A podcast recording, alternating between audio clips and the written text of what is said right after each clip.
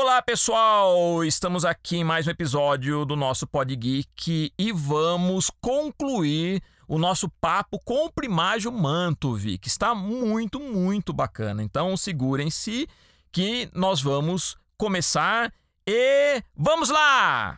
Música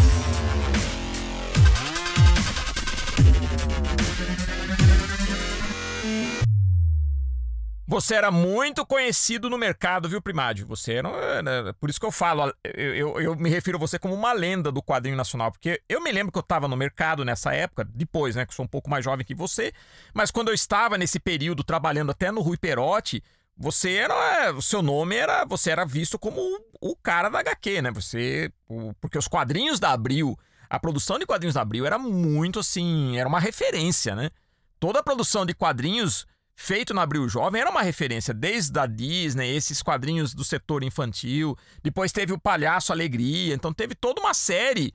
Né? E era uma referência, então você era muito valorizado. Então, né? esse lance, antes de eu voltar para Abril, é, em 1976, a editora Abril, o Cláudio Souza ainda, que tinha me prometido lançar o Saca-Rolha no momento que acabasse o contrato com a Rio Gráfico, eu tinha um contrato de dois anos com a Rio Gráfica. Então, quando terminasse o contrato, eu ia ficar com o personagem liberado. E o Cláudio falou: essa foi uma das coisas também que ele me fez vir para São Paulo. Ele falou: Primágio, você vem para São Paulo, quando a editora, a editora Rio Gráfica parar com a revista, terminar o contrato, a gente vai lançar aqui. Eu falei: tá bom. Aí, quando, em 1976, ele cumpriu o que ele tinha prometido. Ele lançou o Saca-Rolha na abril, só que ele lançou na coleção de versões juvenis. Ou seja, de versões juvenis, alternava personagens de quatro em quatro meses. Entrava, entrava o saca-rolha, depois nos outros três números não entrava saca-rolha, entrava lá outros personagens. E depois o saca-rolha aparecia de novo. Então, na editora Abril, o saca-rolha saiu no número 26, a primeira edição, saiu no número 26 de diversões juvenis.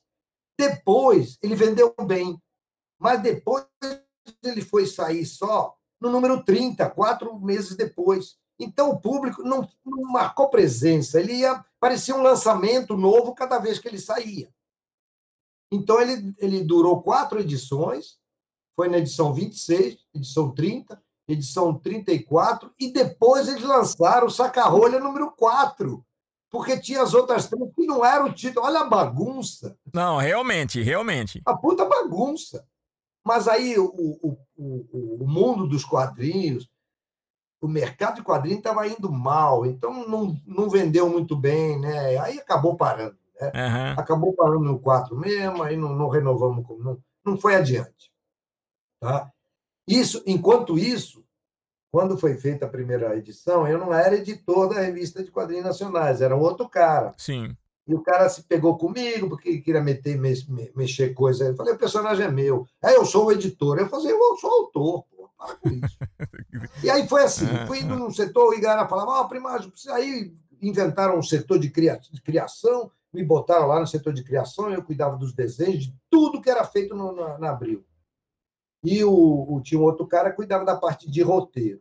Aí o cara que cuidava da parte de roteiro saiu da, da Abril, foi convidado pela Rio Gráfica, que já era Globo, e eu fiquei com todo o projeto sozinho, fazendo tudo. E eu fazia tudo. Eu, aliás, eu fazia história nacional, história Disney, quer dizer, coordenava. Uhum, sim, sim, sim. Uhum. Aí eu, eu, eu voltei para Abril, né? Aí fiquei cuidando dos quadrinhos nacionais. Depois, esse cara saiu da editora Abril, da editora Abril faleceu há pouco tempo, né? O Ziraldo foi lançado nessa mesma época, foi bem no primeiro, segundo, foi do primeiro ao décimo, foi caindo para. Uhum. Mas aí é outro personagem, não vou ficar entrando em detalhe, não. Aí tá, aí eu continuei na Abril, aí voltei, finalmente voltei para Disney, que era meu grande lance, né? Pô, eu, eu era, eu adorava fazer Disney mais do que todos os outros. Sim, não, não é que eu não tratava direito os outros personagens. Na época do quadrinho nacional, não Disney, nós lançamos Gugu, lançamos o material do Eli Barbosa, que foi lançado porque o, o, o Maurício Souza saiu da Abril foi para Globo. Eli Barbosa é a turma da, da Fofura, não é isso? Isso, Fofura, a turma do... Ah, uma porção de personagens assim, que, que, que o, o novo diretor, que estava lá, queria preencher o espaço que o, que o, que o Maurício Souza deixou. E aí chamou essas pessoas, que não era tão famosa como Sim. o Maurício, e afundou mais ainda, porque, sabe, o material do Eli Barbosa não fez muito sucesso, uhum. daquele Daniel Azulay lançou a turma do Lambi Lambi, também não foi muito bem, aí lançou o Sacarrolha, lançou o Satanésio, que tinha também o Anjoca, né? Isso. Entendeu? Então tinha uma série de personagens, sabe, é, é, tudo nacionais uhum. que acabaram parando, tá? E foi nesse meio tempo que entrou o projeto Tiras, porque Gaiara queria descobrir novos talentos de desenhistas e roteiristas brasileiros que pudessem virar revista, uhum. ainda em substituição ao Maurício. É difícil. Que o Maurício, que o Maurício começou assim, com tira de jornal, como é todo autor de quadrinhos nos Estados Unidos, começa nas tiras de sim, jornal sim. e depois passa para revista. Tá entendendo? Passa para a revista para passar até Mas chegar, mas chegar no, no, no, sucesso do Maurício é, é era uma, uma, um desafio muito difícil, né, Primário? É. Aí fizeram, aí fizeram o, o, o, tal, o tal do projeto Tiras, tá? Nesse meio tempo, eu cheguei a fazer alguma coisa, eu tinha montado uma empresa para cuidar do merchandising do Sacarrolha.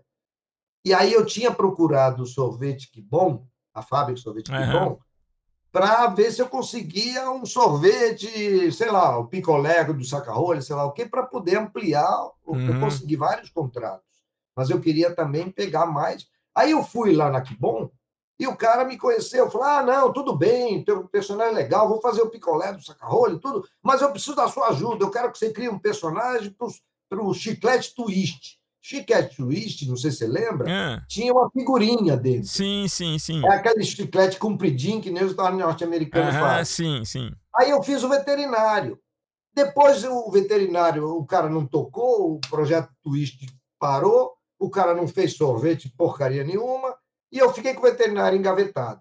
Aí, quando o Editor Abril lançou o projeto Tiras, eu já estava com o veterinário pronto. Eu cheguei a ver algumas tirinhas desse veterinário, o primário. Cheguei a ver. Então, Você publicou, não eu publicou? Tô, eu estou lançando agora o álbum com todas as tiras. Mas ah, eu me lembro que eu vi os, o veterinário do primário, mas você publicou aonde? Não foi pela Abril, foi? Você viu no jornal. É, eu acho que sim, em jornais, verdade. É, porque foi lançado em 20 jornais diferentes, Brasil afora. Sim, verdade, verdade. Foi em jornal, verdade. Então aí você vai conhecer a história é, Eu acho que foi até no período que eu estava trabalhando com jornais. Tá explicado e tinha assinatura lá. É isso, exatamente, exatamente. Aí que acontece? O projeto Tira não foi estava indo bem, de repente a empresa lá, a editora Abril, entrou numa fase difícil, aí parou com tudo por questões de economia, e aí o projeto Tira parou, tá? Aí eu voltei novamente para Disney, eu estava na Disney, porque tudo isso era em freelancer, uhum. né? Eu, enquanto eu fazia as tiras, eu estava trabalhando no setor de quadrinhos nacionais, Disney, sei lá o quê. Toda hora eu estava num lugar diferente, nem eu sabia mais o que tinha que fazer. Por isso que eu estou me enrolando aqui falando do editor Abril, ah. gráfico na hora errada. Aí que acontece? Aí na última fase minha, na, depois que eu cuidei das revistas nacionais, que encerrou o meu trabalho nos quadrinhos nacionais, com o Seninha, sim, Ayrton Senna. Sim, sim. Tá? Nesse momento é que entra o esquema que fui chamado para a Disney novamente. A, a diretora a, a Beth de Fiore, Elizabeth de Fiore, sabia que eu tinha um conhecimento profundo com Disney, e aí o chefe, que era da Disney, ela botou no setor e me chamou para reassumir Disney. E essa foi a fase mais importante minha na Abril, porque além de eu aumentar a produção nacional, melhorar a qualidade, eu fui aos Estados Unidos e consegui fechar um contrato de produzir histórias em quadrinhos dos personagens dos novos clássicos dos filmes Disney. Eu estou falando do Corcunda Notre Dame, Tarzan, Hércules. Olha que então, bacana. Eu fui, eu fui para o estúdio Disney para levar o planejamento da Abril relacionado à Disney para o ano seguinte, que era 80, não, 90, 88, não me lembro exatamente o, o ano que foi, mas isso não é difícil de achar. Aí fui eu para os Estados Unidos, continuava não falando inglês, então levei comigo Euclides Miaura, que era aquele desenhista que era uhum. meu chefe de arte, então, foi lá para ser meu intérprete. Chegando lá, eu levei o projeto. Falei, olha, a minha proposta é essa: fazermos histórias em quadrinhos com os personagens dos clássicos novos, não ligados ao filme, só para o público conhecer os personagens antes do filme, porque os filmes do Corcunda, essas coisas, não era como a Branca de Neve que todo mundo conhecia. Isso já era década de 90, né? Porque Corcunda, essas coisas já são da década de 90. Tarzan. É, o Tarzan foi depois. Parece que é, teve Mulan, é, tudo isso, isso, isso. Fase, tá? Então, o que acontece? Eu fui lá e eu falei lá, pessoal, eu falei, olha, eu quero produzir história assim, assim, fui explicando, né? Aí o, o Euclides foi traduzindo para o inglês, né? E o cara ficou, o diretor lá da Disney ficou meio em dúvida, ficou assim, coçando a barba. Né? Aí eu, falei, eu percebi que eles queriam fazer, eles não queriam deixar a gente fazer tudo, que eu, eu sugeri 10 histórias em quadrinho, com roteiro, desenho, arte final, fazer tudo. E aí eles ficaram naquela dúvida, eu virei para o Euclides, né, que estava do meu lado, falei assim, fala para eles eles podem fazer os roteiros para a gente. Quando Euclides falou, o cara abriu um sorrisão. Aí ele falou: pô, primário, você teve uma jogada incrível, que ele aprovou imediatamente a ideia, porque eles iam participar. Ah, sim, sim. E eu estava me livrando do, do pior parte, que é fazer roteiro. Para eles aprovarem o roteiro, ia ser maior nó. E aí eles começaram a produ produzir os roteiros, e mandavam para a gente, a gente fazia os desenhos, devolvia para ele, eles distribuíam para o mundo inteiro as histórias Disney produzidas no Brasil. Olha, né? É incrível, incrível, incrível. Foi um passo assim gigantesco. É... Aí eu fiz duas, eu até fiz, ó, eu fiz o, o Corcunda, depois fizemos o Hércules.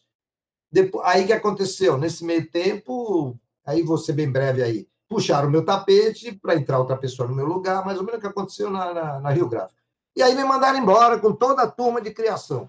Por quê? Porque tava, o quadrinho estava em decadência. É, aí já, já era, já era fase decadente mesmo, né? A Abril já estava entrando num processo, né? Porque. É, tá. tá não é? Tava. Quando eu saí, eu já estava fixando o contrato com o mundo, com Disney italiana, Disney dinamarquesa, Disney francesa e, e os Estados Unidos com relação a esses clássicos que eu te falei.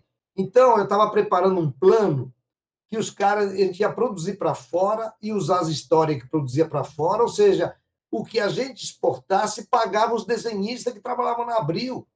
Eu tinha montado um plano incrível, modéstia à parte, tá? Aí o que aconteceu? Mandaram embora a mim e todo mundo, e aí o projeto parou. Aí o que acontece? A pessoa que assumiu o projeto das histórias dos clássicos, como mandaram embora os desenhistas que faziam isso, não tinha desenhista para continuar. Aí o cara começou a pegar, por quê? Porque eu montei um grupo de arte com essas pessoas que foram mandadas embora. E eles trabalhavam para mim. Eu procurava trabalho, eu recebia uma porcentagem e eles produziam material.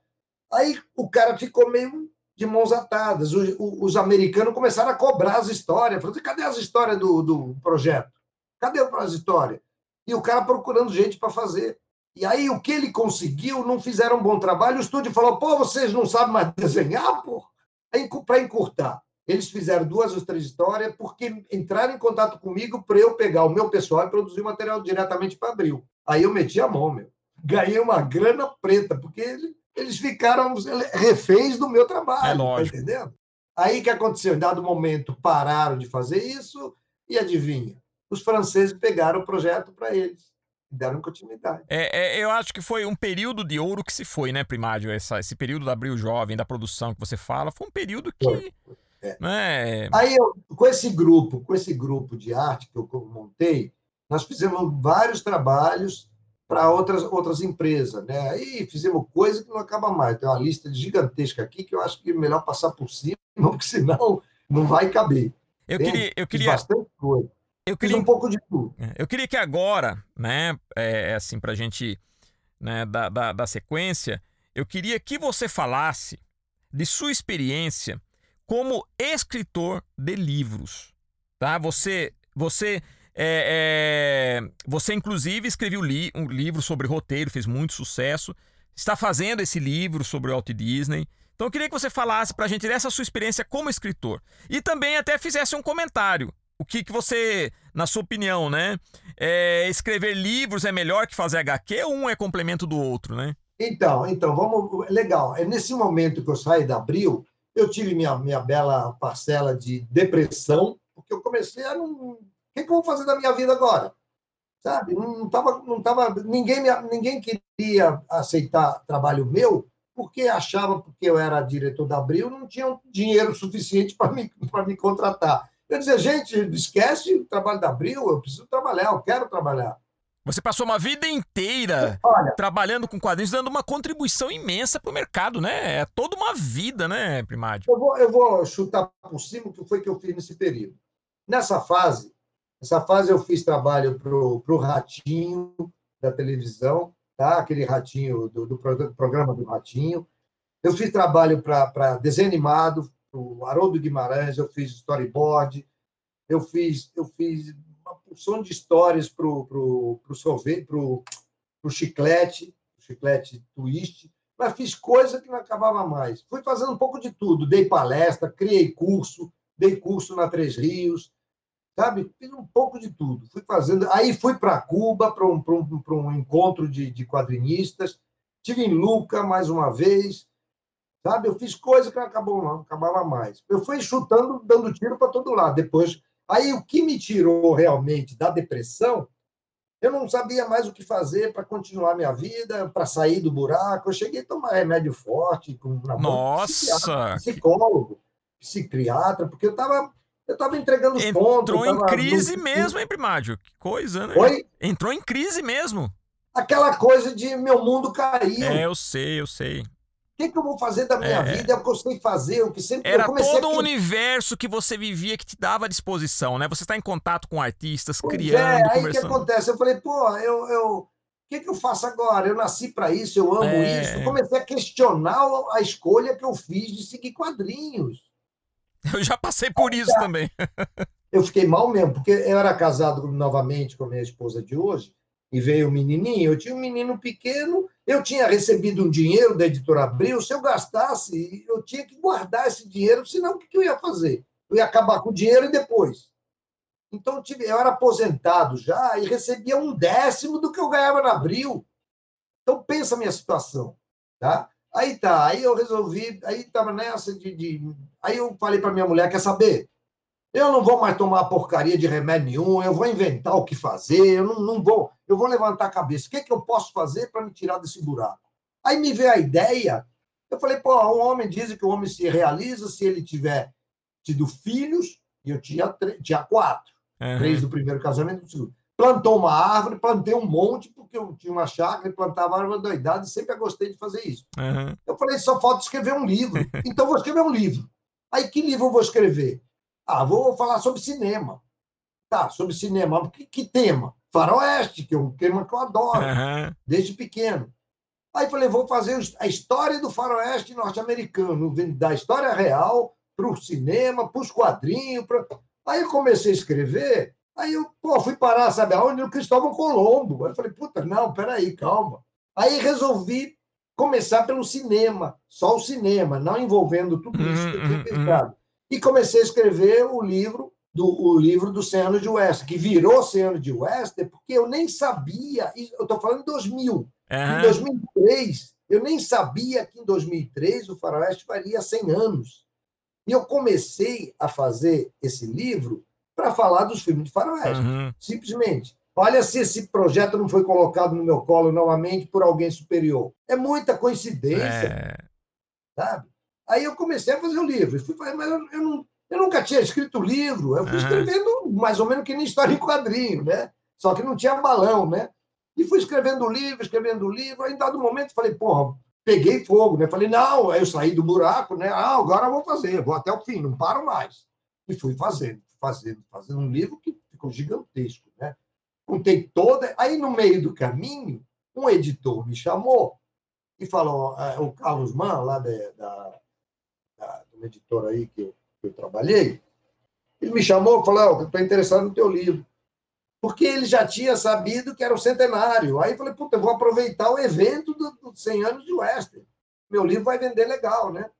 E aí consegui lançar no Villa Country. Aí tudo fluiu. Que tudo legal. Aí o cara fez o livro. Depois que lançamos, esgotou mil exemplares no primeiro ano.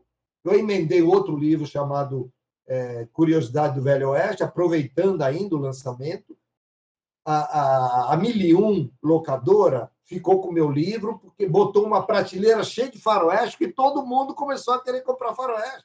Que bacana. Eu trouxe de volta o faroeste para o quadrinho, não, mas para pra, as locadoras.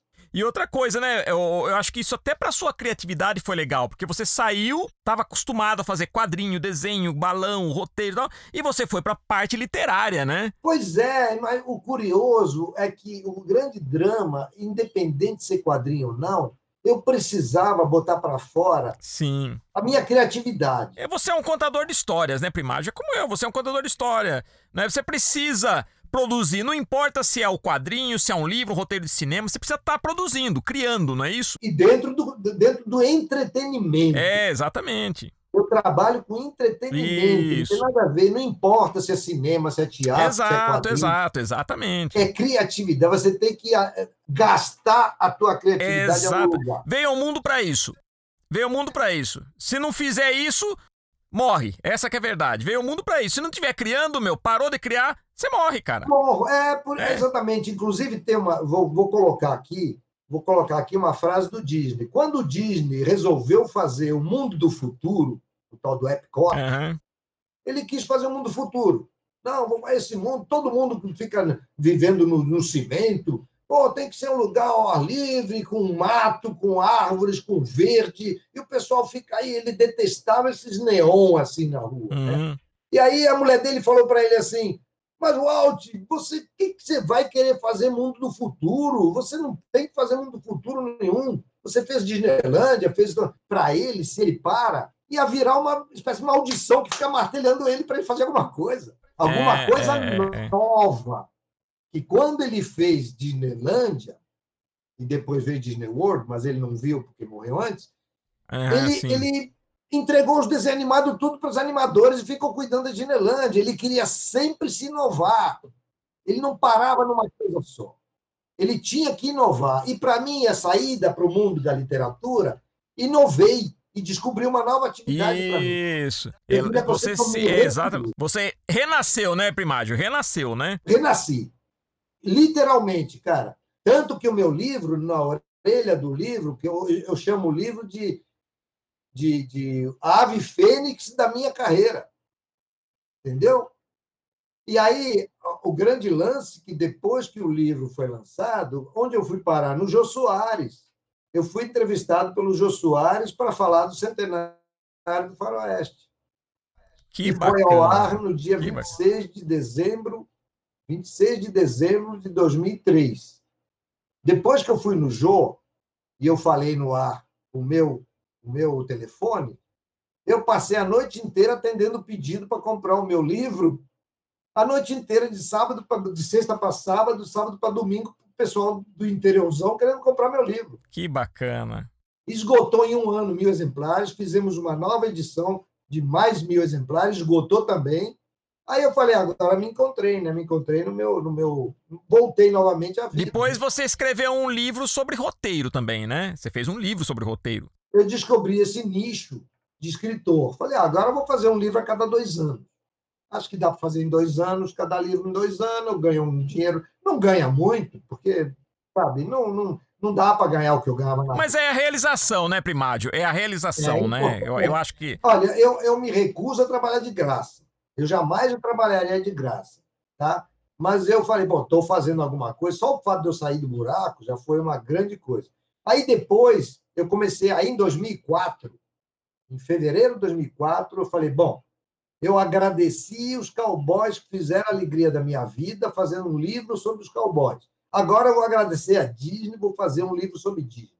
Aí comecei a fazer o livro e eu fui descobrindo tanta coisa a respeito dele, porque eu tenho um monte de material dele, livros americanos. Eu tenho um, um, um, um armário aqui que só tem coisa Disney, porque a minha grande paixão foi sempre Disney. Eu sou o maior. É, não, tem, não tem nem como. A gente que é dessa área de que curte quadrinho e animação, não tem como não gostar do Disney. Não é né? só gostar. Ele foi o grande inovador. Eu segui, Ele... Na editora B, eu segui os passos do Disney o tempo todo. Eu dizia assim, gente, é lógico. esse produto não está indo bem, então, vou ver o que, que Disney fez na época sobre esse tipo de coisa. E eu ia na cola dele. Se ele deu certo com ele, vai dar certo comigo. Ele mostrou o caminho para todo mundo. Sim, é, é, ele é. mostrou o caminho para todo mundo. Eu tenho todos os filmes produzidos literalmente por ele, eu tenho todos eles em DVD. Eu tenho a coleção completa de tudo que ele dirigiu, tudo que ele produziu, que ele era produtor, né? Mas então, aí o que, que eu fiz? Comecei a escrever o livro Disney, e cada dia que passava, eu dizia, puta, eu não posso deixar isso fora do livro. Isso aqui é muito importante. Fui botando coisa, botando coisa. Em 2009, 2008, o, o, o, Franco de Rosa, que é o editor que me conhece há muito tempo, então, ele veio me convidar para fazer um livro sobre o centenário do John Wayne. Em 2009, o John Wayne teria feito 100 anos. Aí ele me convidou, eu falei, tá, vou dar uma paradinha no, no livro Disney e vou fazer esse livro do, do John Wayne, depois eu retomo o Disney, porque já vi que o do Disney vai longe, né? É muita coisa e eu quero fazer um livro como eu fiz, como eu fiz com o Faroeste. Eu quis fazer um livro que contasse tudo. O Cena de Wester fala tudo sobre cinema durante o período que existiu o Faroeste, entende? E aí o que aconteceu? Eu comecei a escrever, eu fiz o livro do John Wayne rapidinho, foi rápido para burro esse, porque eu já estava mais, já mais ou menos, estava sabendo como fazer. A linguagem do livro de Faroeste, dos 100 anos, agradou muito, porque eu falo de uma maneira simplória. Então, o fato de eu não, não, não escrever de maneira muito complexa, como fazem às vezes escritores, eu penso assim, meu amigo, se o cara escreve com as palavras que o sujeito que está lendo tem que pegar o dicionário para saber o que quer dizer aquilo, o cara não quer mais saber de ler. Então, eu usei a linguagem de quadrinhos, pode-se dizer. Só que não tinha balãozinho. Tá? Aí fui fazendo, aí fiz o livro do, do, do John Wayne, foi bem também, normalmente vendeu legal e tudo mais, que foi para a editora Mitos esse. Aí eu falei, pô, agora o que eu vou fazer agora em termos, em termos de livros? Que aí eu comecei a fazer curso de, de, de desenho, curso disso, daquilo, comecei a fazer outras coisas para poder continuar ter dinheiro para sustentar minha família, né? E para poder alimentar a minha vontade de fazer coisas.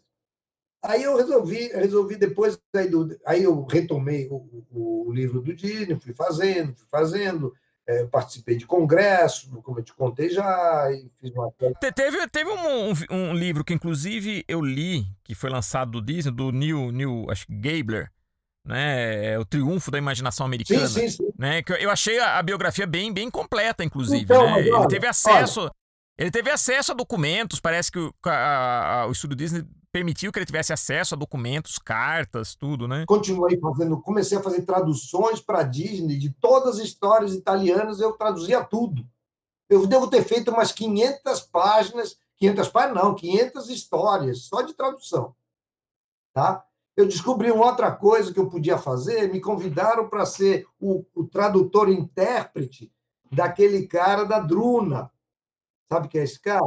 Ah, o Serpieri, né? Me convidaram, falaram, oh, Primagem, é o seguinte, é, nós vamos receber o Serpieri aqui no Brasil e a gente queria saber se você toparia ser o tradutor e intérprete. Eu falei, quanto é que vocês pagam? Aí ele falou um valor que me interessou, eu falei, tá bom, eu vou fazer isso. Nunca tinha feito isso na vida, meu amigo. Então você traduzia os obras do Serpieri? Sim, no Brasil? eu fui lá, não, os álbuns não, eu fui lá traduzir só o que ele dizia lá no. no... Ah, tá, tá, ah, tá, entendi, não, entendi. Não, entendi. Não. não. Aí eu fui lá e aí ele conheci ele e tudo mais, começamos a bater papo em italiano, claro. Aí ele começou a fazer a parada. Eu falei: olha, vamos fazer o seguinte, Serpieri, eu nunca tinha feito isso. Daqui a pouco esse cara começa a falar trocentas coisas e eu depois como é que vou traduzir tudo de uma tacada só? Aí eu falei: olha, Serpieri, vamos fazer uma coisa. Você vai falando o que você acha. Quando eu botar a mão em cima da tua, você para que eu vou traduzir esse trecho. Depois você faz outro trecho, depois eu traduzo esse outro trecho. Depois vieram as perguntas do público, ele respondia, eu respondi em português. E foi, fluiu legal pra caramba. Aí ganhei meu trocado lá, descobri uma nova profissão, digamos assim. Uhum. Depois o Ivo Milazzo veio ao Brasil, eu fiz a mesma coisa com o Ivo Milazzo. O, tá entendendo? O... Eu fui me reinventando. Cara. Que legal. Eu fui me reinventando. Por, por questão de necessidade, inclusive, de grana mesmo, né? Aí tá, aí fiz um monte de coisa, te contei. Aí, aí eu resolvi fazer um livro sobre. Eu tinha produzido um livro, um livro é, domiciliar na Abril, sobre criação de personagens Disney, aquela coisa toda, que o Jorge Cato, quando eu cheguei, falou: ah, a gente está precisando mesmo é de um manual os roteiristas e para os desenhistas, para eles seguirem, porque é muito difícil, eles fazem as histórias de um jeito errado. Não sei o quê. Eu falei, ah, você não fizeram ainda isso? Não, eu faço. E fui para casa e fiz, mas era impresso em xerox, não era um livro. Ali acho que foi minha primeira vez que escrevi alguma coisa sem ser de quadrinho, né? Aí distribuí para todos os caras e ajudou bastante, tá bom? Aí eu resolvi fazer um livro sobre isso, sobre como fazer roteiro e como, como desenhar e como fazer roteiro, tudo baseado na minha carreira, tá? Eu falei, ah, vou produzir esse negócio, vou produzir esse livro, sim, que eu há muito tempo quero fazer para passar adiante a minha experiência. Aí resolvi fazer esse bendito livro que se chamou Criação de Personagem e Roteiro de Histórias em Quadrinhos. Só que nessa brincadeira, eu não incluí só histórias em quadrinhos e personagem. Eu comecei a fazer triangulação do quadrinho para o cinema. Falei, um, um, eu, eu escrevo assim no livro, eu escrevo, o cara que faz história em quadrinhos, ele é, ele é o mesmo que estivesse fazendo um filme, só que ele faz a parte visual, ele, ele cria os artistas, cria o roteiro, cria tudo. Ou seja, ele é um, um ele é um, um, um, cara que faz cinema, só que faz tudo no mesmo projeto. Ô, Primádio, hoje o cinema, hoje praticamente a maior parte dos filmes, ele começa no storyboard. Em versão de quadrinhos. Exatamente, exatamente. E olha, olha os filmes de hoje, só tem filmes sobre quadrinhos. É, é, é. É, é, o quadrinho que está salvando o cinema americano, né? O, o quadrinho que está salvando o cinema americano, né? Tira, tira, tira os, os, Vingadores, os personagens super da Marvel, que hoje pertencem à Disney. O que, que sobra? Sobra nada. A gente que gosta de cinema diferente não tem mais filme para ver. Não tem mais. Aí, nesse criação de personagens e roteiro de história em quadrinho, eu comecei a colocar todas as experiências que eu tive na editora Abril e na Rio Gráfica também. Isso tudo eu ponho assim, experiência, experiência pessoal. Aí coloquei tudo isso que eu estou te contando hoje dentro do livro. Falo de como é que é a, a, a tira de jornal, como é que a pessoa tem que trabalhar uma tira de jornal, suplemento dominical, que é aquele suplemento que hoje não sai mais nos jornais. Dei todas umas dicas, tá? Esse livro foi bem para burro também. Todo mundo gostou muito do livro. E meu nome foi ficando ficou, ficou, não morri, né? Continuei, entendendo? Aí por fim fiz um álbum, fiz um álbum. Eu conheci quando eu conheci minha esposa, a Vera. A Vera é psicóloga, virou psicóloga recentemente. Ela era formada, mas não estava conseguindo arrumar jeito de, de, de exercer a profissão dela. E quando eu conheci ela e vi que ela era psicóloga, eu falei, poxa, eu gosto muito de estar tá com uma pessoa que eu entenda o que ela faz, entenda o que ela diz. Então eu falei, vou ter que escrever uma obra que tem a ver com, com psicologia. Aí escrevi uma graphic novel chamada Luciano, que é, é, foi lançado pela Via Lettera. É uma graphic novel que eu só fiz o, eu só fiz o roteiro. Um desenhista muito amigo, um desenhista que trabalhou comigo no Sacarolho, de Fernando, Fernando é, é, era, era Fernando e aí ele fez o trabalho comigo, não é? E aí eu lancei pela, pela Via Letra e foi bem para caramba, graças a Deus, vendeu legal. Era Fernando Bonini. Fernando Bonini. Bonini, o Bonini. Fernando Bonini. Não, o Bonini. Agora, eu fiz o Luciano, vou rapidamente dizer o que é o Luciano. O Luciano é um garoto que foi criado no, no meio machista, era super machista, e em dado momento ele teria tido uma irmã gêmea que morreu no parto. E aí ele, a irmã dele lá dentro fica incomodada, teria ficado dentro dele. Ele deduz isso, né? Mas é uma loucura. O livro, eu mas olha, os psicólogos adoraram o meu livro. Que não, que, que temática bem complexa, legal, né? É, eu, eu escrevi esse livro, eu, eu, dei, eu dei muito curso em Curitiba, fiz um lançamento de sérias coisas em Curitiba, Fiz exposição dos meus 20 anos de carreira, 25 anos de carreira em Curitiba, levei todo o material que eu produzi, que eu faço os bonecos do Repox, dos personagens que eu crio, para poder ver ele como é que é tridimensional. Eu vou fazendo um monte para me ajudar, me autoajudar, né? Aí esse lance, esse lance do, do Luciano é uma história maluca mesmo. Aí ele fica entre parafuso, porque ele, aí ele, o pai, ele começa a imaginar o pai dele brigando com ele. Pô, você está virando gay, tudo. Não, não, é a mãe compreendeu. É a minha filhinha que morreu quando nasceu, está aí dentro de você. Você tem que deixá-la sair, mas bom, é uma semicomédia. Que bacana, Até o cara. cara chegou a falar, porra, podia virar filme esse troço. Sim, que bacana, nossa. Eu não conhecia esse seu trabalho olha, aí. Olha, eu sei, eu sei. Aí, sabe o que acontece, meu querido amigo? O que acontece com esse menino é que, em dado momento, o fato dele negar o lado feminino que todo mundo tem, a irmã dele começa a aparecer e ele vira mulher de vez em quando. Quando ele que começa louco, a defender cara. a masculinidade, aí ela aparece para reclamar porque ele está muito machista. E aí ele fica doido, ele quer que ela suma porque está atrapalhando a vida dele. E aí, de repente, ela some quando ele para de ficar enchendo o saco e dizendo que Eu não não quer sei como não dela. fizeram um filme aceita disso ela. ainda. Não sei como não fizeram um filme, né? Olha que roteiro, né? Mas é uma loucura, é uma loucura. Aí, no momento que ele aceita ela, como sendo, na verdade, o lado feminino dele, que todo mundo tem, na verdade, aí ela não volta mais. Ela fica quieta no canto dele, no canto dela, e ele continua levando a vida dele. Legal, Mas cara. história, só você lendo para ter uma ideia. Eu vou, Eu vou, coisas, nossa, eu- muito legal. Vou comprar esse livro, faço questão. Faço questão. Eu nem eu sabia tenho, dessa. Eu tenho, eu tenho umas cópias a mais, eu vou, eu vou te dar de presente. Não, eu vou, eu vou fazer uma visita pra você. Né? Que, aliás, eu quero. eu Vou te, vou te visitar, quero levar a Aline também pra te Legal, conhecer, legal. né? A gente vai assim, ó, combinar. assim, Eu, assim eu economizo o dinheiro do correio. Não, e outra coisa, eu quero documentar esse teu material pro, pro nosso canal no YouTube também. Você não vai se livrar tão cedo assim de mim. Já vou adiantando. Não, eu não quero me livrar de você. Não só por isso, mas porque você agora, você é um amigo antigo que voltou à tona, né? Não, Porque- e você foi uma referência pra mim como na minha carreira, né? Isso sem sombra de dúvida. Então, né? depois que eu fiz isso, depois que eu fiz esse álbum, aí eu resolvi re- retomar o livro Disney, fui fazendo, terminei em 2010. Aí os editores brasileiros não quiseram fazer com medo da, da Disney, porque a Disney, porque tinha muito, tem muita imagem, tem mais de mil imagens no livro. Então ninguém quis fazer. Aí eu falei, quer saber? Eu vou entrar em contato com o estúdio norte-americano para conseguir os, os direitos. Mas antes de entrar, eu entrei em contato com a Diane Disney porque a Diane Disney tinha montado o museu do pai dela, porque os garotos de hoje não sabem que Disney foi uma pessoa, acham que é uma marca, como É Shell. o Fa- Nestle, Family Disney Museum, não é isso? Family Disney? Isso, isso. Eu tinha tido a ideia. Quando eu escrevi o livro, eu disse no início assim: o livro não vai falar da vida pessoal do Disney, vai falar do que ele representou no mundo do entretenimento. Não interessa se ele era se ele era fascista, se ele era, era de outra igreja, se- não interessa os- o, o- o modo pessoal dele. Eu vou falar do Disney, que foi o, o maior entretenedor desse mundo. E aí, quando a Daiane fez o museu, fez pela mesma razão. Isso quatro anos depois de eu estar escrevendo o livro.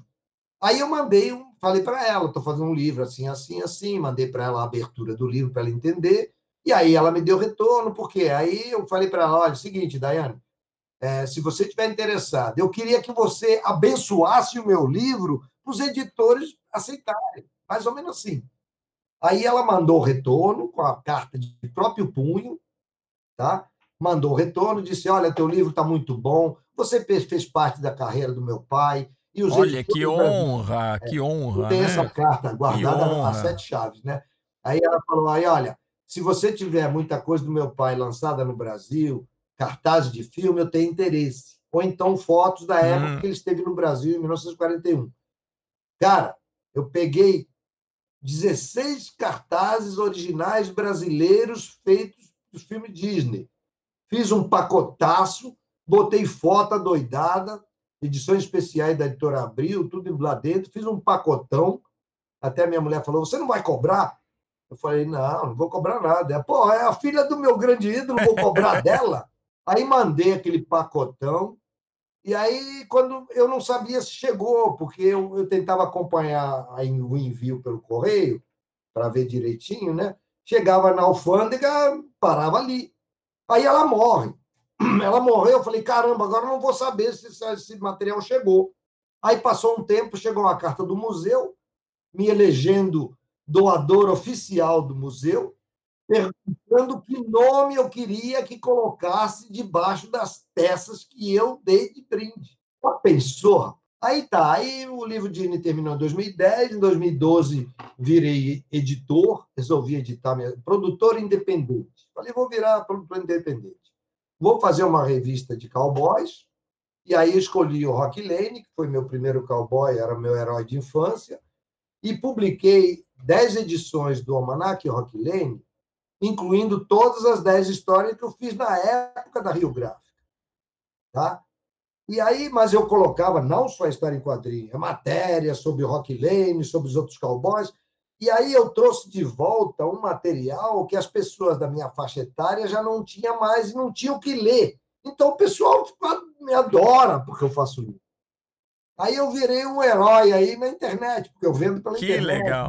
E como que, por exemplo, a, a, como que faz quem quiser, né? Se você quiser divulgar aqui algum então, e-mail? Olha, a forma melhor é entrar no meu e-mail. Pelo meu e-mail, aí eu dou as dicas como é que faz para adquirir, que é primadio@gmail.com. Primádio, para quem está ouvindo, Gs, com dois Gs. Né? Dois Gs, arroba gmail.com. A pessoa que quiser entrar em contato, entra em contato, aí explico como é que é o esquema de compra. É, mestre Primádio, para que a gente encerre essa, esse, essa assim, entrevista maravilhosa, eu queria que você é, nos falasse como hoje, né, com toda essa experiência que você teve, por você fazer parte do mercado de quadrinhos brasileiro, ter dado uma contribuição, como você vê hoje o mercado de HQ comparado com sua época, que melhorou, o que, o que piorou, né? E qual o conselho que você dá para a nova geração? Então, Magno, acho o seguinte: é, é, como eu dizia no passado, há um tempo atrás, eu já dizia isso, dizia, gente, o quadrinho está sendo sufocado por outras coisas interessantes para a molecada de hoje. Hoje tem muita outra coisa sendo oferecida, já na época quando entrou o DVD, o VHS, aquelas coisas todas, estou indo lá atrás, né? Estou mostrando como que é. A criançada passou a ter muito interesse por videogame, essas coisas todas. E o quadrinho, que é uma coisa assim para ler e tudo, começou a criar até uma certa preguiça de leitura, sabe? A garotada hoje, você hoje não vê mais filmes legendado, é tudo dublado. Então, a criançada hoje está meio preguiçosa para certas coisas. Então, só quer saber de videogame. Então, quadrinho é uma coisa estática, é uma coisa assim que já não interessa tanto como no passado.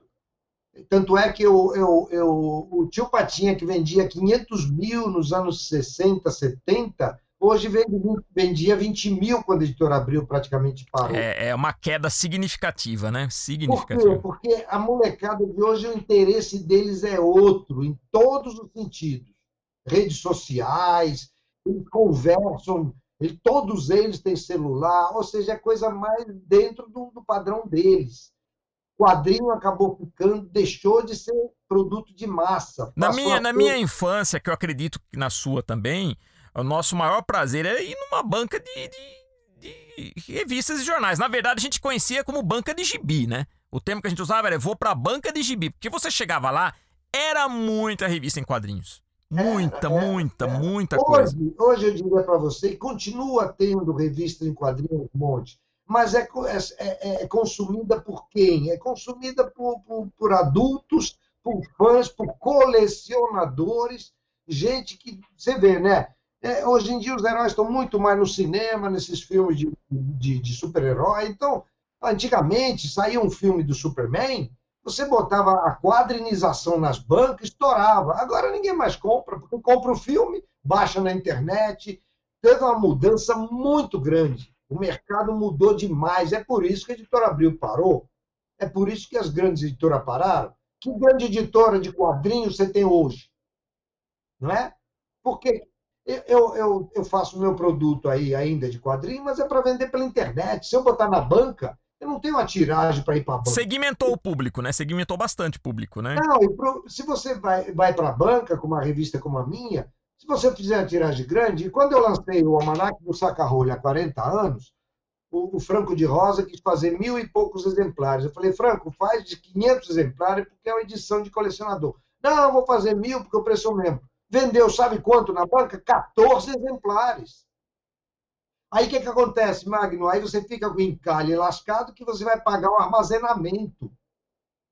É, mudou tudo. Para você sobreviver, o que, o que eu posso sugerir para quem curte quadrinhos hoje, Ou ele produz para o próprio, próprio, pro próprio Google, para publicar no Google. Existe até, um, um, existe até hoje um lugar que você pode fazer tiras e botar lá, e a pessoa que vai lendo vai rendendo um dinheiro para você através de um site chamado www.socialcomics.com.br. Deu para pegar? Então, a pessoa que tem um material como eu, eu coloquei, por exemplo, as tiras do veterinário todas lá. Aí, cada vez que a pessoa lê, ele dá um trocado para o plano, para o site. O site ganha o dele e repassa para você uma porcentagem. Essa é uma das maneiras para a pessoa que quer botar alguma coisa, mas isso é mais a tira de jornal, entende? Não, não dá para fazer histórias em quadrinhos longas.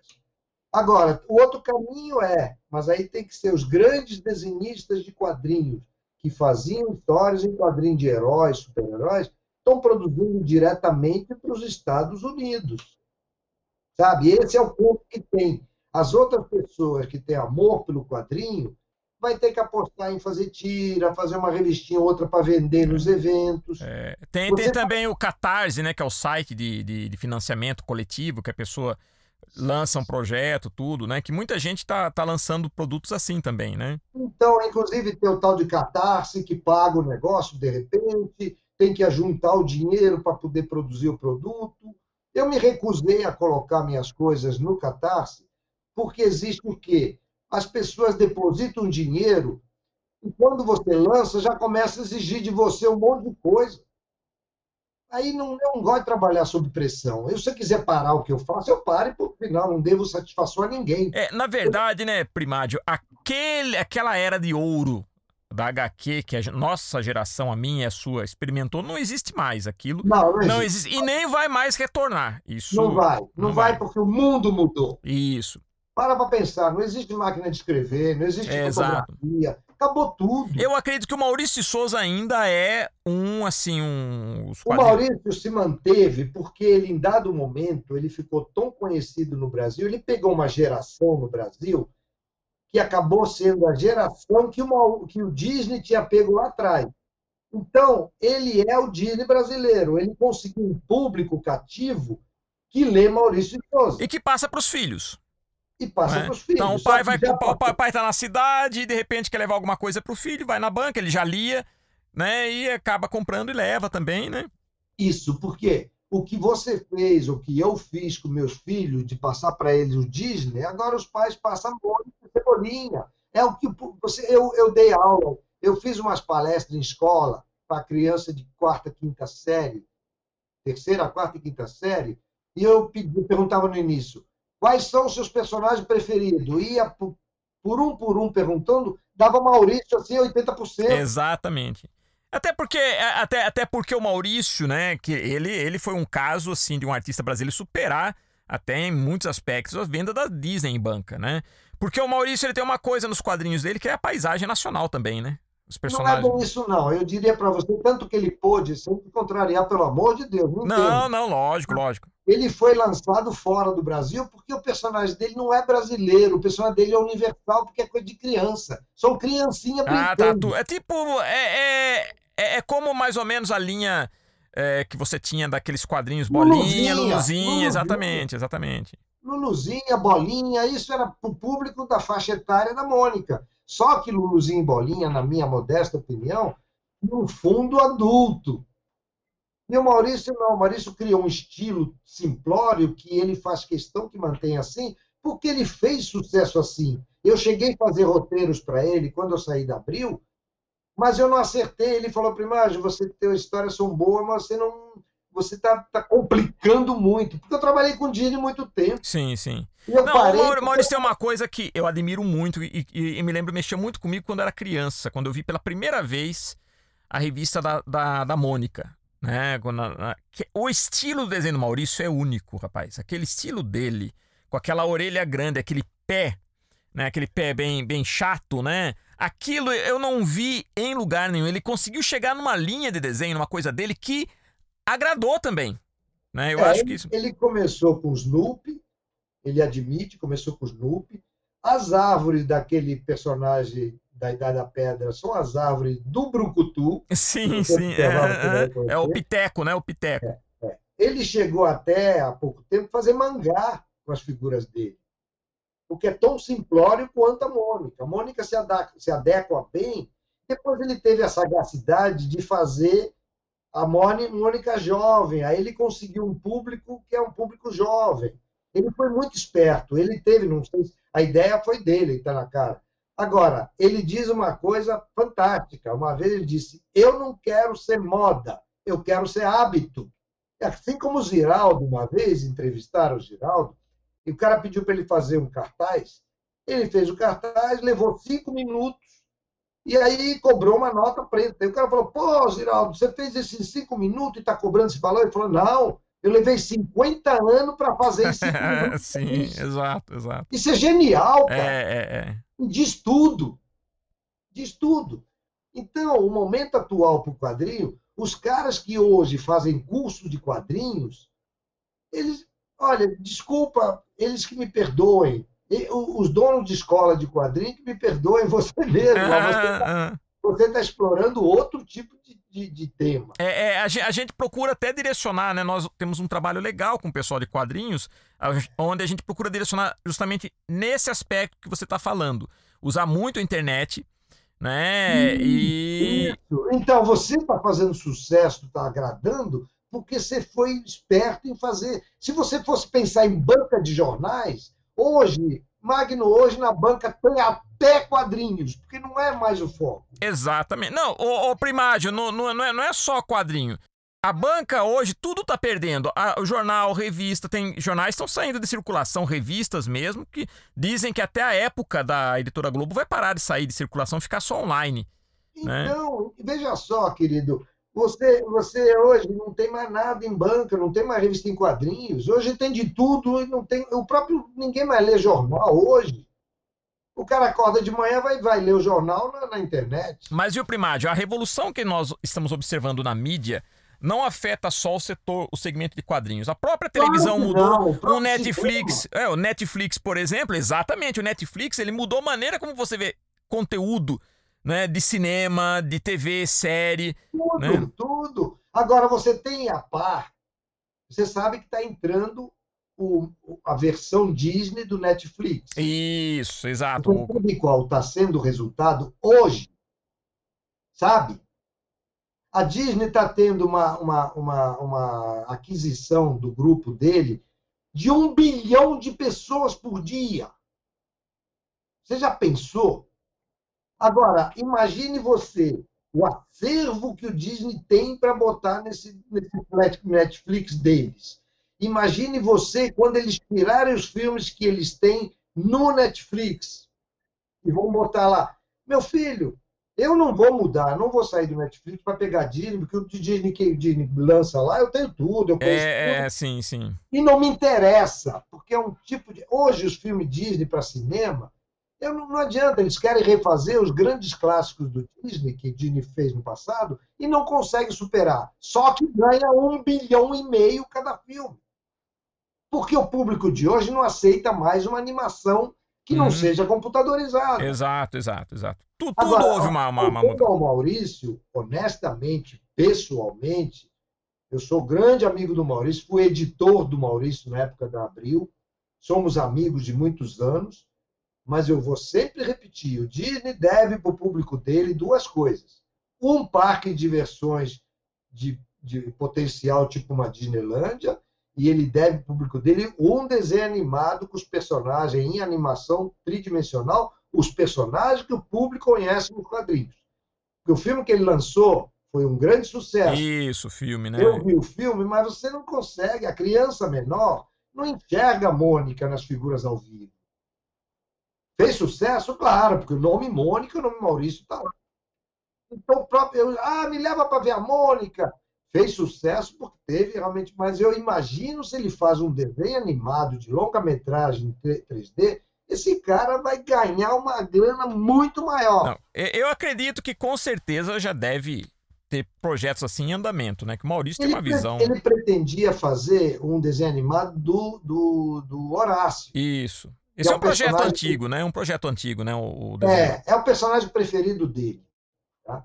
Ele pretendia. Agora o Maurício, na verdade, hoje o estúdio do Maurício, o próprio Maurício, Maurício agora é um ícone, já deixou de botar a mão na massa. Então, o estúdio dele hoje tá, pode rivalizar com o estúdio Disney. Sim, sim, sim. Ele ele está num patamar muito, muito bom. Ele está, cá para nós, Magno, com mais de 80 anos, o cara quer descansar, né? Sim. Ele não vai sair, não vai deixar. Eu mesmo, vai chegar uhum. um dia que eu vou ficar, sabe? Uhum. Eu vou querer dar uma pausa. Eu não quero sair disso porque eu adoro o que eu faço e ele também adora mas ele está com mais de 80 é. anos. E, e tanto você quanto o Maurício e tantos outros que eu já cheguei a conversar já deram uma contribuição muito, muito grande para esse mercado então, nosso. Mas é porque é. o Maurício, tanto o Maurício quanto o Modéstia à parte, eu não cheguei onde ele chegou. E também, olha, te juro por Deus, acredite se quiser, não era a minha meta. E Sim, não era a meta dele também. Aí, quem é, fez é. sucesso, você não pode. O próprio Disney não pretendia ir tão longe, mas ele faz sucesso. Ele não pode frear o sucesso. Sim, exato, exato. É que nem o Elvis. O Elvis canta e todo mundo começa a ir. Ele não pode parar de cantar nunca mais. Ele morre no palco, porque o público quer e ele é um ídolo e vai fazer o quê? É vai aquela dizer... coisa, né, Primagem? Cada um de nós tem um caminho traçado, né? Uma, não, uma... não tenha dúvida disso. Não é verdade? E, e vira exato. Uma missão, vira uma missão. O importante é que a paixão que você tem não é diferente da paixão que o Maurício tem. É a mesma não, paixão. Não, não, e cada um seguiu um caminho e deu sua contribuição incrível. Olha, como... olha, olha, o Ziraldo, que é famoso pra cacete. Exato. Lançar o Menino Maluquinho em quadrinho não foi bem. O Aziraldo voltou pro Pererê, não foi bem. Ele até falou, oh, mas eu não consegui fazer que o Maurício... O Maurício conseguiu e ficou. Ele entrou no mercado no período certo. Anos 70 foi o ano de ouro dos quadrinhos no Brasil. Exatamente, exato. Tudo que você lançava vendia. Exato. Quando a editora Abril lançou um monte de tralha, lançou para ocupar o espaço em banca para não ter concorrência. Foi um golpe publicitário esse. Foi uma jogada de marketing. Ele comprou, o Cláudio Souza, que eu citei lá atrás, ele comprou um monte de porcaria para ocupar o espaço. Você ia na banca, só tinha, só tinha Disney. Só tinha Disney, desculpa. Uhum. Só tinha Abril. Isso. É, é. E foi um ciclo também, como você falou, né? Mesmo nas, no, no, mercado de quadrinhos, no auge, na era de ouro, houve ciclos. Nós tivemos o ciclo da Ebal, depois a gente teve o ciclo da Abril, de outras editoras que surgiram. Aí o mundo foi mudando. Hoje a gente vive uma outra era, outra, é, uma outra linguagem, mídia, é, um, é uma outra geração. Então, mas a paixão em contar história, isso nunca vai morrer entre a gente. Não, não vai. Porque agora tem uma coisa, analisa claramente. Veja se eu estou falando bobagem. A criançada hoje compra brinquedo que brinca sozinho. Aí ele deixa o brinquedo brincando sozinho e vai fazer outra coisa. No nosso tempo, a gente fabricava nossos brinquedos. Pessoa do tempo que a gente fabricava, eu fazia o carrinho, fazia não sei o que. Até hoje, como eu te falei, eu faço os bonecos Durepox, peguei os personagens da Marvel, transformei em personagens Disney. Eu faço umas besteira aqui para me divertir. Hoje somos todos escravos do mundo eletrônico e conectado, né? Isso. Põe isso... escravo nisso. Eu, você acha, querido, eu vou te confidenciar uma coisa. Se eu não tivesse um computador e pudesse, para escrever meus livros, eu escrever na máquina de escrever, com aquele branquinho para você corrigir o erro, tá ficando louco? Eu jamais escrever um livro dessa forma. Não, e você vê que mesmo, né, Primagem, mesmo essa revolução tecnológica também foi muito importante para você. Né? Claro, claro. Te reciclou porque, porque... também, te reciclou também, né? Magno, porque eu mergulhei de cabeça. Teve amigos meus, grandes desenhistas da época da editora Abril, tipo Isomar Camargo Guilherme, que ele não conseguiu fazer mais nada porque ele se recusou a usar o hum, computador. Tá, é, isso é, isso é um problema. Chegou um momento que ele fazia livros didáticos, ele fazia é, desenhos de livro didático. Quadrinho ele considerou que morreu. Ah, não, primário de quadrinho não existe mais, vou fazer livro didático. E ganhava uma grana preta. Quando o livro didático começou, as editoras de livro didático começaram a exigir que mandasse por computador, ele se ferrou. Ele fazia os originais ainda e mandava pelo correio. E aí ele tinha que escanear e mandar. Aí ele se ferrou. Ele agora está com 80 anos, está num canto lá, não quer fazer mais nada, não quer viver mais. Acabou. Porque ele se, se, não se rendeu à tecnologia. Eu não, eu falei, não, eu preciso de tecnologia? Vou sim. Eu tenho celular? Não tenho celular, porque eu nunca precisei. Se o dia eu precisar, eu compro e pronto, está resolvido. Agora, eu não me rendi ao celular porque não preciso dele. Eu, eu, procurei me manter, manter a cabeça funcionando. Você não pode ter aparelhos trabalhando por você, que de repente você simplesmente estagna. Às vezes eu vou ao banco pegar extrato, meu filho fala, pai, pega pela internet. Não, eu quero andar até lá e pegar a porcaria do extrato. Eu não quero, não é questão de não querer aceitar o modernismo. É questão de eu querer continuar alimentando o que eu aprendi a fazer no meu tempo. Quando eu botei TV a cabo aqui em casa, eu botei TV a cabo, agora não tem mais porque não, não interessa, tem o Netflix, tem um monte de outras coisas. Eu botei porque meu filho era pequeno e ele só tinha filme. Hoje em dia é tudo dublado. Naquela época, na TV a cabo, tinha tudo legendado. E eu queria que ele aprendesse a ouvir a língua norte-americana e lesse a língua portuguesa. Porque você vê criança hoje de faculdade que não sabe escrever.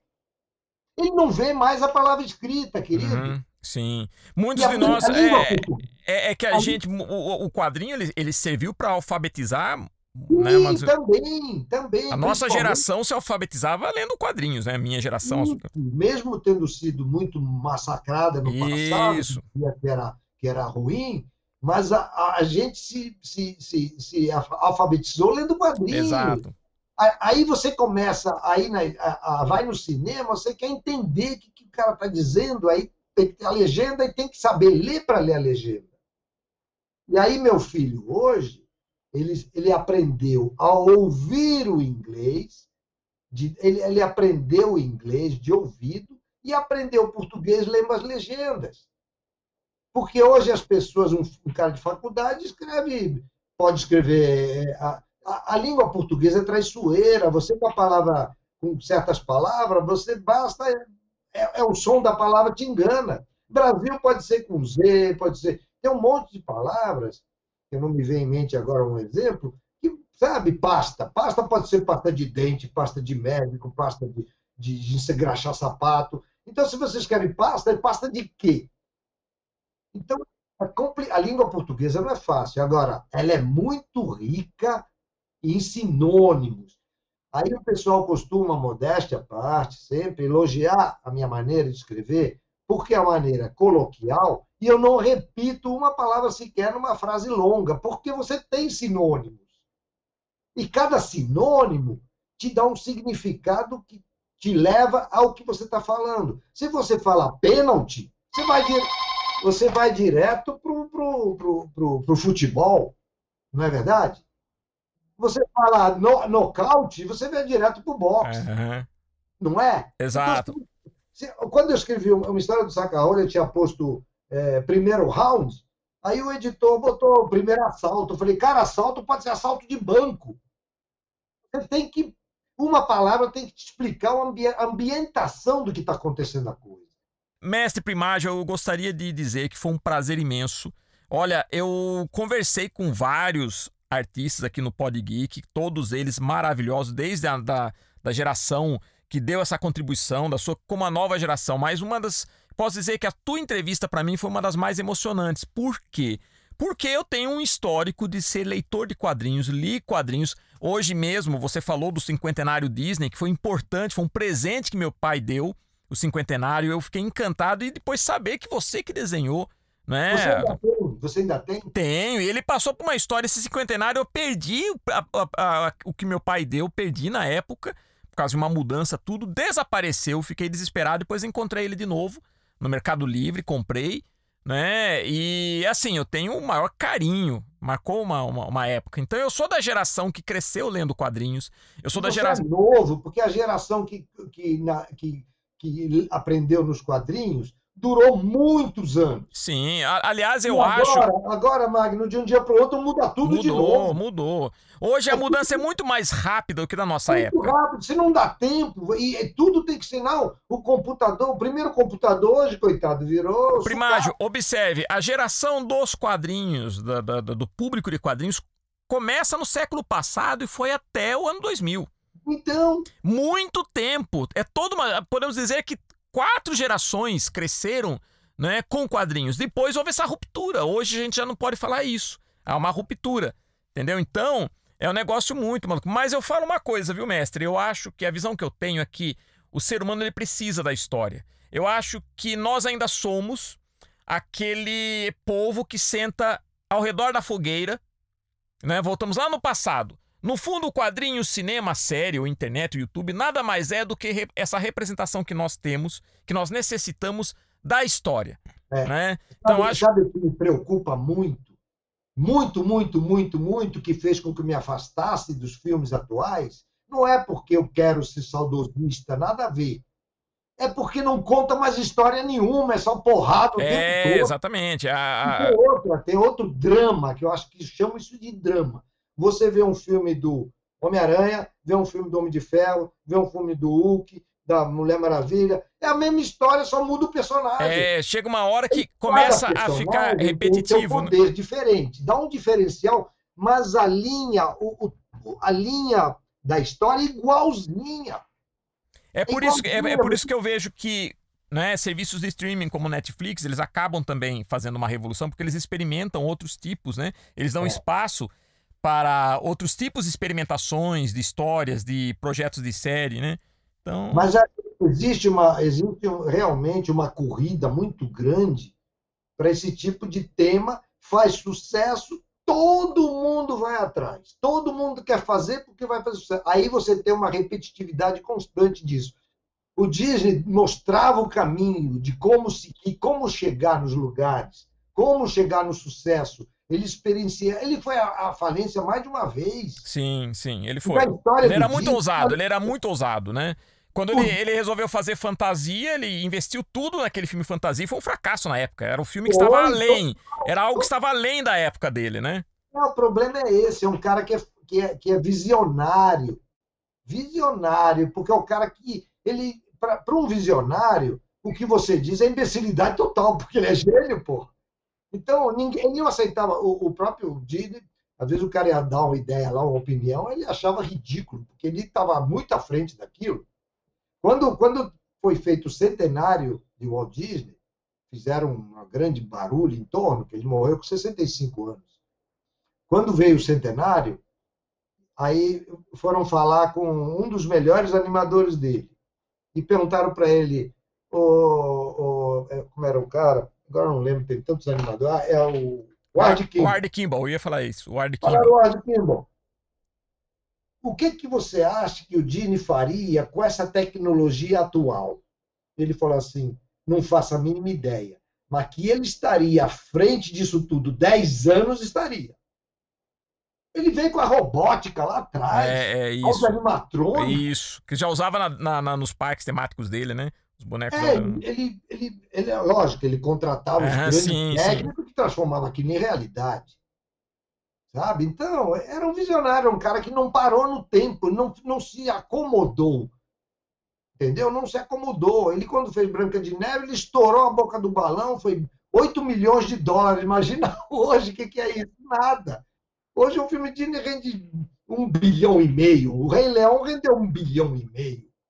Porque é outro momento, é outro mundo, é outra visão. Não dá para fazer comparações. Mais uma vez, quero te agradecer, é, é, Primágio, por essa entrevista. Tá? E aqui a gente sempre encerra dando uma mensagem para o nosso público, que é para que eles sejam heróis como aquelas pessoas, os profissionais que a gente entrevista. Porque você é um herói, um grande herói do mercado de quadrinhos, da cultura pop, da cultura que a gente chama hoje de geek né? Deu uma contribuição muito grande, trabalhou para Disney, teve suas criações próprias, escritor. Então, e também posso dizer que foi meu mestre, né? Embora não pessoalmente, mas né, a, a, o contato que eu tive através da tua obra, da sua produção, e mesmo aquela vez que eu era garoto, fui lá na Abril, você me atendeu, me estimulou, analisou com muito carinho o meu trabalho, né? Você falou que ia escrever uma, uma, fazer todas as observações por carta e realmente fui lá no dia seguinte, até pensei, ah, acho que ele nem vai ter trabalho de fazer isso. E tava lá na portaria, tava o envelope da Abril com a tua assinatura, né? Então, tudo isso marca muito. E hoje eu estou aqui tendo o prazer de te agradecer, de entrevistar e contar para o nosso público, para a nova geração, para os meus alunos, toda a sua história. Então, eu agradeço muito e foi uma experiência maravilhosa, vai ficar registrado aqui no nosso podcast. Ah, do, do, enquanto existir humanidade, o pessoal vai poder acessar e ouvir essa tua história, sua, tra sua trajetória. Muito obrigado, viu? Eu te agradeço, querido. Muito obrigado a você pela oportunidade de me fazer contar tudo isso. Para mim foi muito importante, não só para repetir tudo isso, eu também, sei lá, mais na frente se eu vou lembrar disso tudo. Então é bom que fique registrado. Muitas pessoas que tinham história bonita para contar foram embora sem contar para ninguém e ficou por isso mesmo, entende? Então eu te agradeço pela oportunidade de de contar essa minha história toda. Acho que eu entrei em detalhes muito mais pessoais, mas faz parte de mim. Entende? Foi maravilhoso, foi maravilhoso mesmo, tá, E tenho certeza que o nosso público vai, vai amar. Então, mais uma vez, muito obrigado, mestre. E deixo aqui a mensagem para vocês que ouviram essa, essa, essas quatro partes, né, esses quatro episódios da história desse grande, dessa grande lenda do quadrinho nacional, que é o Primágio Mantov. Até a próxima, querido. E muita luz para você, hein? Então, pessoal, da mesma maneira que o Primágio Mantov deu sua contribuição e foi um grande herói, sejam vocês também heróis. Até a próxima!